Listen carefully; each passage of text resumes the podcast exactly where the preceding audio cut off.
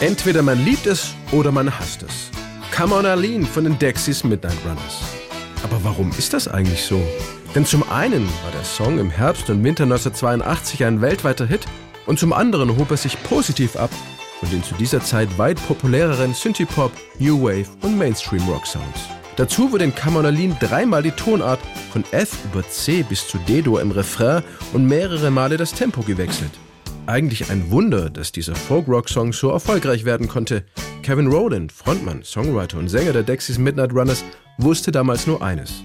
Sie hatten viel Glück und keine Ahnung von Songwriting. We didn't know any different. We just trying to make it sound good. Ihr einziges Ziel? Arlene sollte gut klingen. Und dafür haben sie sehr hart gearbeitet. Always trying to be different from what was going on, obsessively. What I remember about writing it, we tried the chorus in every key because I just felt this was a great song. So we all did, worked hard on it. Geschrieben hatten Come on Arlene neben Kevin Rowland noch Gitarrist Al Archer sowie Jim Peterson, der Posaunist der Band. Wir haben gespürt, dass man dazu gut tanzen kann.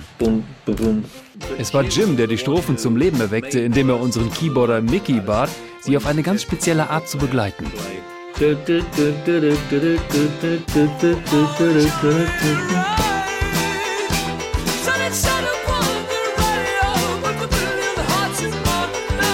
Und Synthesizer? Fehlanzeige. Dafür hört man ein Banjo, ein Akkordeon, Geige und Saxophon. Schon hier spürte Kevin Rowland, dass sie etwas ganz Besonderem auf der Spur waren. Das prägnante Tura Lura E führte auf seine irischen Wurzeln zurück. Kevin Rowland wurde zwar in England geboren, seine Eltern aber sind Iren. Well, we came up with the melody first. And I think just working on it, I just came up with the idea, ah, putting some Irish. When I thought of that, I remember thinking, wow, this song's really got potential. In der Original-Album-Version beginnt der Song mit einem keltischen Geigensolo-Intro. Die Ursprungsidee zu Arlene kam Kevin in Schweden in einer eher ungewöhnlichen Situation für Songwriting-Geistesblitze. I was doing an interview in 1981 in Sweden, Stockholm. Das war während eines Interviews 1981 in Stockholm. Die Journalistin fragte mich nach den spirituellen Wurzeln unserer Musik und ich nur so, okay, was soll ich darauf bloß antworten? Eigentlich dachte ich nämlich an was ganz anderes, denn ich fand sie sehr attraktiv. Aber ich konnte mich nicht dazu durchringen, sie um ein Date zu bitten, weil sie so berührt zu sein schien von unseren Songs. Doing for her, and she said it was like a spiritual thing, you know. So I was just kind of going along with that, and saying, okay. If I look it back and I cannot split my decide, Rabbi let me explain, but you never see. And it reminded me Und dann erinnerte ich mich an meine Jugend, als ich so 14 oder 15 war, mitten in der Pubertät, umgeben von irisch-katholischen Mädchen. Schon damals konnte ich diese angestauten sexuellen Gefühle nicht rauslassen, weil das in dieser strengen, konservativen Umgebung nicht möglich war. Es war schlichtweg nicht erlaubt. Es hieß dann, das sind nette Mädchen und sie sind katholisch und die tun sowas nicht, bis sie verheiratet sind. Alles andere ist eine große Sünde. So wurde ich erzogen. sin. Very bad.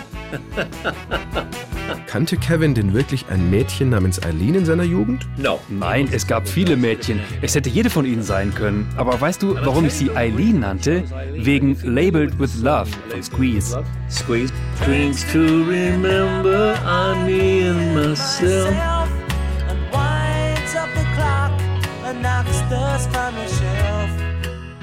I heard him singing Drinks to remember. I thought he said Eileen and myself, but he said I, me and myself. And when I heard it, I thought that sounds great, Eileen. And I said to my sister, Is he singing Eileen and myself? She said, No, I, me and myself. So I was like, Oh, great, I'm having that one.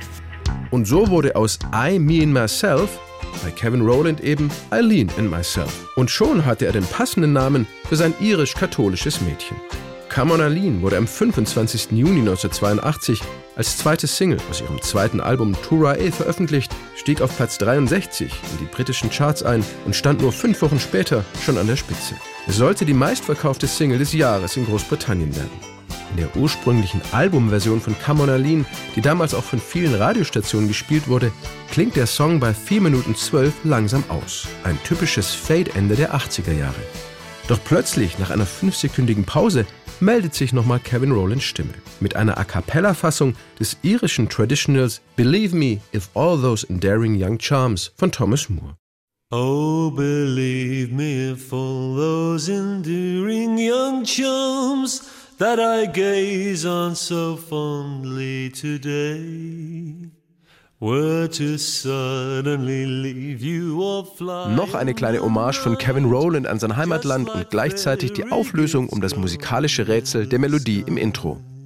Oh, believe me all those enduring young charms I was just drawing on my roots. And in those days, Dazu muss man wissen, dass Come on Eileen erschien, als der Konflikt zwischen Irland und Großbritannien auf dem Höhepunkt war. Irische Musik war deshalb nicht sehr beliebt in England. Eine lokale Radiostation in Birmingham, BRMB, spielte den Song einen Tag, nachdem es einen Bombenanschlag der IRA im Londoner Hyde Park gegeben hatte. Ich weiß noch, es war am 20. Juli 1982 und danach entschuldigte sich der Sender. Tut uns leid, dass wir jemand mit diesem irisch klingenden Lied zu nahe getreten sind. Unglaublich, oder? Unsere Musik hatte damit überhaupt nichts zu tun. Mir ging es nur um meine eigene irische Sozialisation.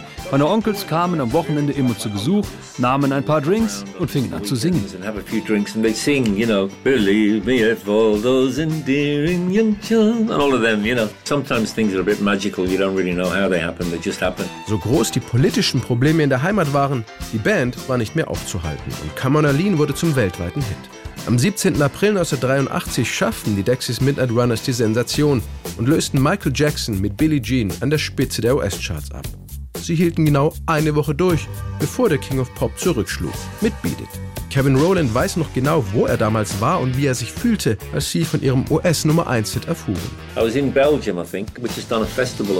Wir waren auf irgendeinem Festival in Belgien, als ich davon hörte, und war ehrlich gesagt nicht sehr glücklich darüber. Im Gegensatz zu allen anderen.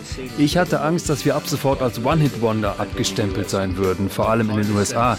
Und wir hatten danach den großen Fehler gemacht, Jackie Wilson's Set als Nachfolgesingle in Großbritannien rauszubringen. Single in the UK, Jackie Wilson said. Jackie Wilson said.